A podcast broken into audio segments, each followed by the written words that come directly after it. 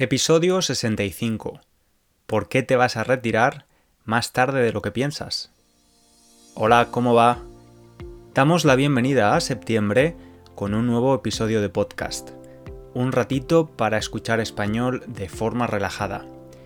Recuerda que puedes leer la transcripción de todos los episodios y conseguir las tarjetas de vocabulario de forma gratuita en www.spanishlanguagecoach.com. Con septiembre llega la vuelta al cole, al colegio.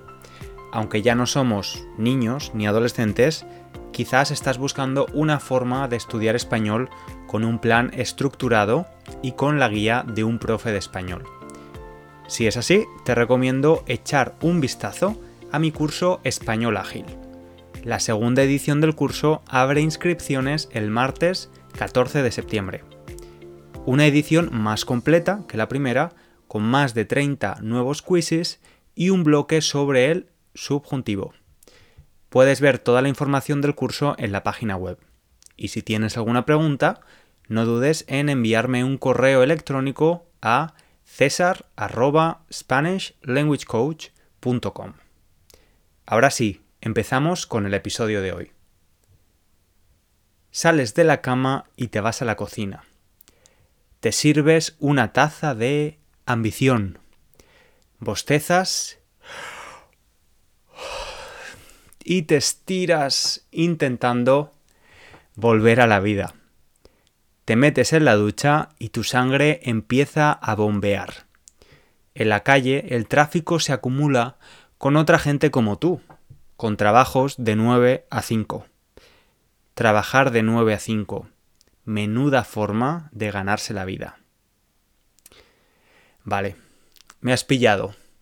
Pillar a alguien es descubrir a alguien que está haciendo algo de forma secreta. Lo confieso, estas frases no las he escrito yo. Las escribió Dolly Parton en 1980 y forman parte de la letra de su famosa canción 9 to 5. En esta canción, Dolly habla de lo tedioso que es el trabajo para muchas personas. Algunas personas aman su trabajo, es su pasión. Otras lo hacen como forma de vida, porque tenemos que comer. Y por supuesto, también hay quien odia su trabajo, ¿por qué no decirlo? Yo he tenido trabajos diferentes desde los 15 años y bueno, ha habido un poco de todo. No importa si te encanta tu trabajo o no, todos nos planteamos en algún momento cuándo acabará nuestra vida profesional. Sabemos que en algún momento tendremos que jubilarnos, retirarnos, dejar de trabajar. Vamos a viajar al futuro, hasta el año 2054. ¿Sabes lo que pasará entonces? Pues en tu vida no lo sé, pero yo, si continúo vivo, si estoy vivito y coleando, como decimos en España, cumpliré 65 años en el 2054. Los 65 años han sido tradicionalmente la edad para jubilarse en España. Sin embargo, debería empezar a aceptar el hecho de que seguramente esto no va a ser posible. Lo más probable es que tú y yo nos jubilemos, dejemos de trabajar más tarde de lo que pensamos. ¿Cuál es el objetivo de este episodio?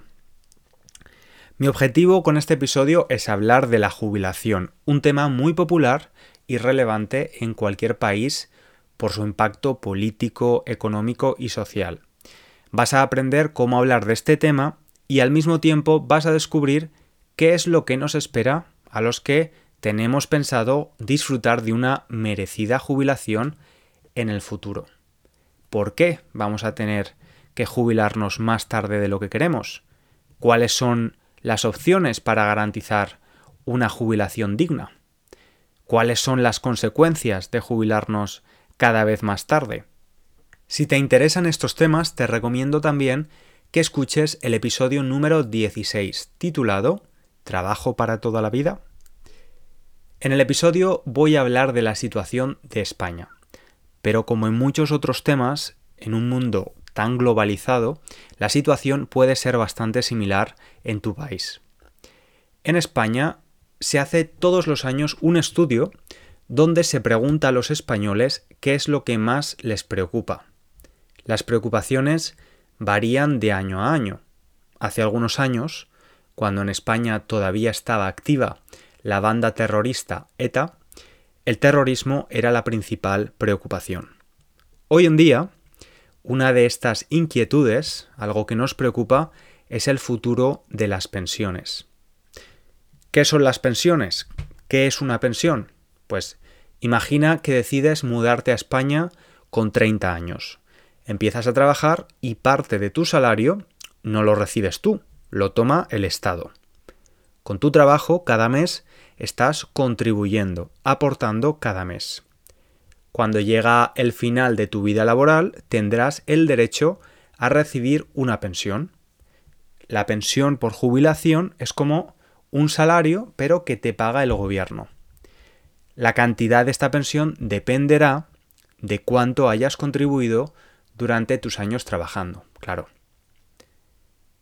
Como decíamos, tradicionalmente los ciudadanos se jubilaban en torno a los 65 años, aunque hay varias circunstancias que hacen que puedas optar por la jubilación anticipada. Algunas de estas circunstancias son tener una discapacidad o por estar incluido en un ERE. Si lees la prensa, los periódicos españoles, seguro que has escuchado esta palabra alguna vez. Un ERE ERE e, es un expediente de regulación de empleo. En otras palabras, un despido colectivo. Por varios motivos, una empresa puede decidir dejar sin trabajo a parte de su plantilla, a un grupo de trabajadores. Además de estas circunstancias, es necesario cumplir dos condiciones para recibir la pensión. La primera es la edad. La edad de jubilación estándar hasta el 2013 era de 65 años. Ese año se cambió a los 67, siguiendo el ejemplo de otros países europeos. La segunda es el periodo cotizado. Cotizar y contribuir son verbos similares. Para tener derecho a recibir la pensión completa, tendrás que haber trabajado y cotizado durante 38 años y 6 meses. Hay un dato bastante positivo. Las pensiones españolas son bastante generosas, tanto en cuantía de dinero como en cobertura, en el número de personas que están cubiertas por ellas. De hecho, España ocupa la posición número 14 del mundo en este aspecto. Ahora que ya sabemos en qué consisten las pensiones de jubilación, veamos el porqué de la preocupación de los españoles. Los españoles están preocupados por la sostenibilidad del sistema. Creen que el sistema de pensiones no es sostenible, no se puede sostener en el tiempo. ¿Tienen razón? Pues sí. La respuesta corta es sí. El dinero con el que las personas que trabajamos actualmente contribuimos o cotizamos sirve para pagar las pensiones de los pensionistas actuales. Por tanto, hay una dependencia entre estos dos grupos. Es necesario que haya suficientes personas trabajando y contribuyendo para pagar a los pensionistas de hoy en día. A esta relación se le llama tasa de dependencia. En el año 2020 la tasa de dependencia era de 30, es decir, había 30 personas jubiladas o pensionistas por cada 100 personas en edad de trabajar. El problema es la tasa que se estima para el año 2050. España tendrá la tercera tasa de dependencia más alta del mundo en 2050, con un 72,2%, solo por detrás de Corea del Sur y Japón. Como ves, esta tasa va a pasar del 30 al 70% en solo 30 años. ¿Pero por qué? ¿Cuál es la razón de este cambio tan radical. Para explicarlo, vamos a pensar en una pirámide de Egipto. Esta pirámide no está hecha de piedras, sino de españoles. En la base tenemos a los más jóvenes, niños y jóvenes. Hay muchísimos, y crean una base sólida para el resto de españoles.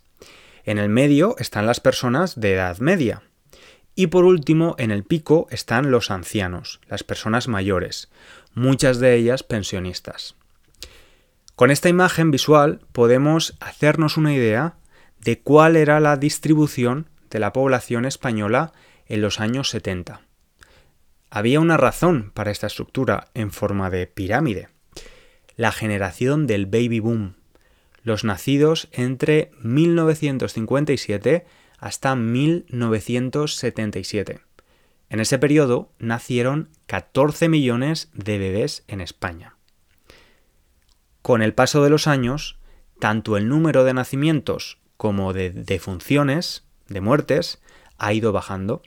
Es decir, nacen menos niños y morimos más tarde, porque la esperanza de vida de las personas ha aumentado. ¿Qué provoca esto? Pues que la población española envejece. Cada vez es más vieja.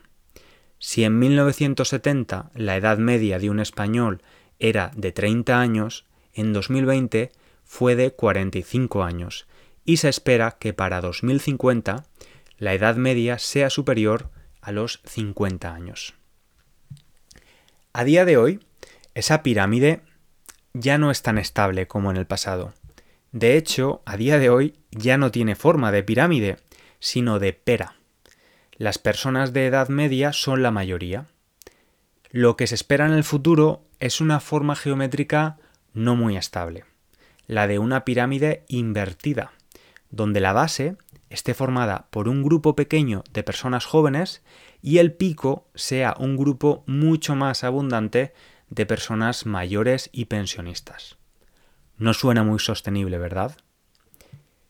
Tenemos que tener en cuenta que esos 14 millones de bebés de la generación del baby boom van a empezar a jubilarse durante los próximos años y claro, quieren recibir su pensión de jubilación. ¿Qué han hecho los diferentes gobiernos en España para mejorar la situación? Pues además de atrasar la edad de jubilación, se ha intentado estimular la natalidad, el nacimiento de más niños, sin demasiado éxito. Además, ya se está trabajando en una nueva reforma que va a buscar dos cosas. Por un lado, penalizar a las personas que quieran una jubilación anticipada y por otro, premiar económicamente a las personas que retrasen su edad de jubilación.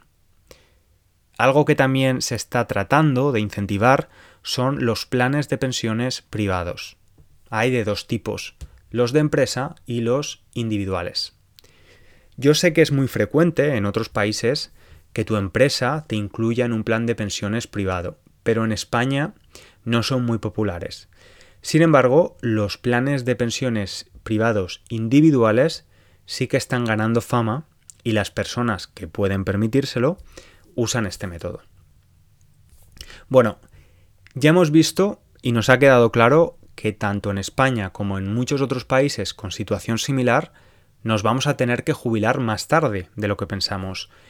Pero, ¿cuáles son las consecuencias de terminar tu vida profesional cada vez más tarde?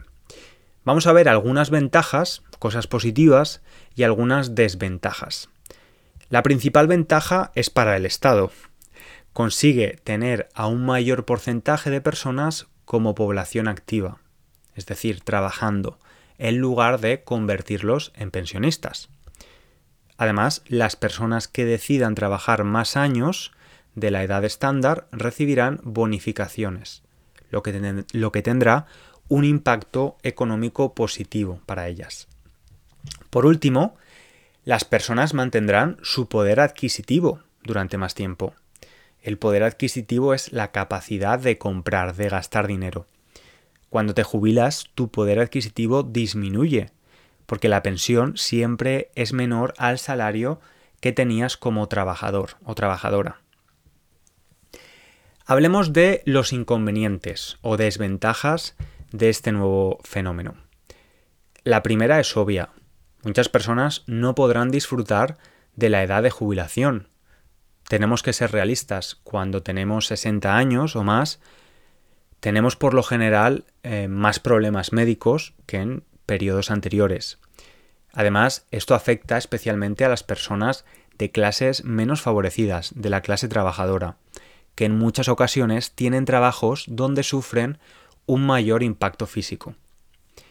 El otro gran inconveniente sería los obstáculos en el mercado laboral de trabajo. Los gobiernos quieren atrasar la edad de jubilación, pero al mismo tiempo hay un problema. Las personas mayores de 55 años que se quedan sin trabajo y quieren buscar uno nuevo lo tienen más complicado, especialmente en algunos sectores. La idea de hacer este episodio surgió porque el otro día me pregunté cuáles serían las consecuencias de haber trabajado en dos países. Parte de mi vida laboral está en España, donde he contribuido o cotizado varios años, y otra parte está aquí, en Reino Unido. El envejecimiento de la población mundial es una realidad y los gobiernos no deberían mirar hacia otro lado. Es muy positivo que la esperanza de vida esté aumentando, pero tenemos que buscar opciones para hacer sostenible este planeta lleno de humanos. Espero que este episodio te ayude a hablar en español de este tema tan actual con más seguridad. Recuerda que puedes dejar comentarios en la página web donde está la transcripción. Me encantaría saber un poco más sobre cómo es la situación en tu país. ¿Tú tienes muchas ganas de jubilarte o no te importaría continuar trabajando hasta pasados los 65 años? Bueno, te leo en los comentarios. Vamos a dejarlo aquí hoy y nos escuchamos en el próximo episodio.